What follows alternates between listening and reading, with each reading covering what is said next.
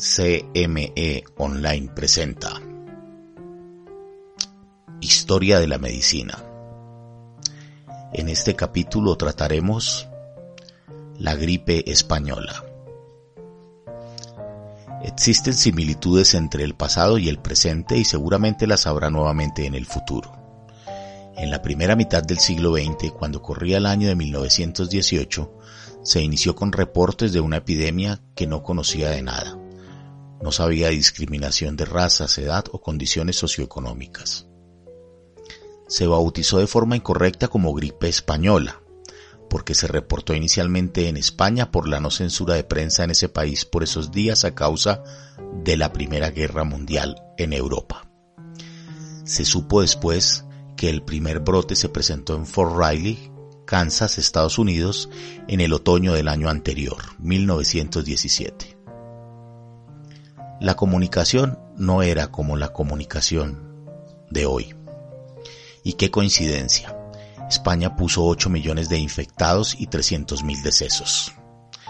Le achacan el primer caso al ranchero Gilbert Mitchell en el sitio de acuartelamiento de la tropa, sin embargo, se cree que hubo brotes no reportados previos de gripe provenientes de Asia para las fechas precedentes, de los que no hay registros históricos fiables y que se especula pudieron llegar por la costa oeste a Estados Unidos. Hubo un colega quien fue médico militar, el capitán Herman Elwin. Describió un cuadro clínico similar al que describimos hoy como COVID-19.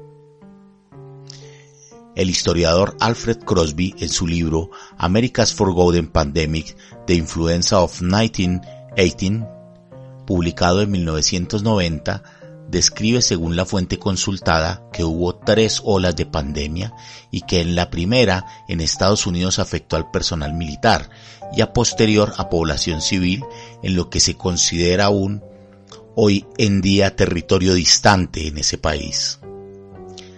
Describe la fuente que no había capacidad para el manejo de cadáveres en las ciudades y daban cifras aterradoras de muertes en grandes ciudades de Estados Unidos. Hablaban, por ejemplo, de 30.000 muertes en la ciudad de Nueva York. Según el Center for Disease Controls, esta pandemia fue la más grave de forma reciente. Debemos aclarar y a título propio que el VIH-Sida ahora es endémico. Revisemos algunos datos históricos. La mortalidad se calcula que fue del 10 al 20% de los infectados. Hay que acotar que para esas fechas no había sistema de registro confiable de estadísticas sanitarias en muchos países. Se acepta que la mortalidad osciló entre el 27% y la mitad de la población mundial en esa época, alrededor de 500 millones de enfermos, y la mortalidad en esos términos sería del 3 al 6% de la población total. 50 millones de personas, estiman algunos, murieron por gripe española para esas fechas. Extrapolando a hoy, esto en cifras sería algo así como si se infectaran 3.875 millones de personas con una mortalidad entre 232 y 465 millones de personas alrededor del mundo. Los grupos poblacionales más afectados fueron los menores de 5 años, los adultos entre 20 y 40 años y los mayores de 65 años. El aislamiento social innecesario demostró su valor en la práctica. Aún se estudia qué ocurrió desde la virología y se sabe, según publicación de un estudio del doctor Michael Waroway de la Universidad de Arizona en Tucson, que no se demostró que el virus fuera una variante de los conocidos como clásicos de la gripe o influenza. Sospecha que el virus saltó de las aves a los humanos y escribe que las muertes fueron por neumonía en la población que militaba en la guerra en ese entonces. Queda la duda, ¿sería el hacinamiento y las condiciones precarias un factor que favoreció la rápida diseminación de la epidemia? Les dejaré esta inquietud que plantea el Dr. Robert Webster, profesor adjunto del St. Jude Children's Research Hospital y experto reconocido en gripe, según se cita en la página de la Organización Panamericana de la Salud. ¿Qué pasaría si surge un virus nuevo, distinto de los de la gripe, como el que causa el SARS?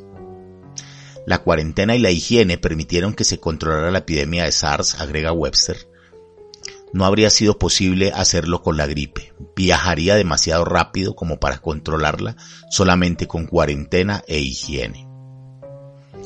Hablemos de hechos. Inicialmente la tasa de mortalidad no era tan alta, y sí alta la tasa de contagio, por lo que no se tomaron medidas de hecho y contundentes en relación al manejo de la epidemia para esas épocas.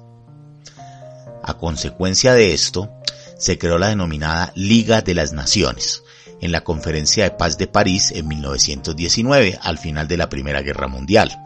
Si bien es cierto, el objetivo principal era mantener la paz, también se concibió como un centro de cooperación y coordinación internacional y la prevención y el control de las enfermedades se estipuló como asunto de preocupación internacional.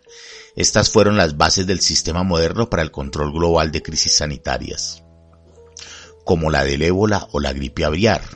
Hoy la Organización Mundial de la Salud dicta los lineamientos técnicos a seguir por los gobiernos según las necesidades a estos aspectos. En 1920 el virus desapareció, así como llegó sin dar aviso, y nos ha dejado el legado histórico de la gripe española.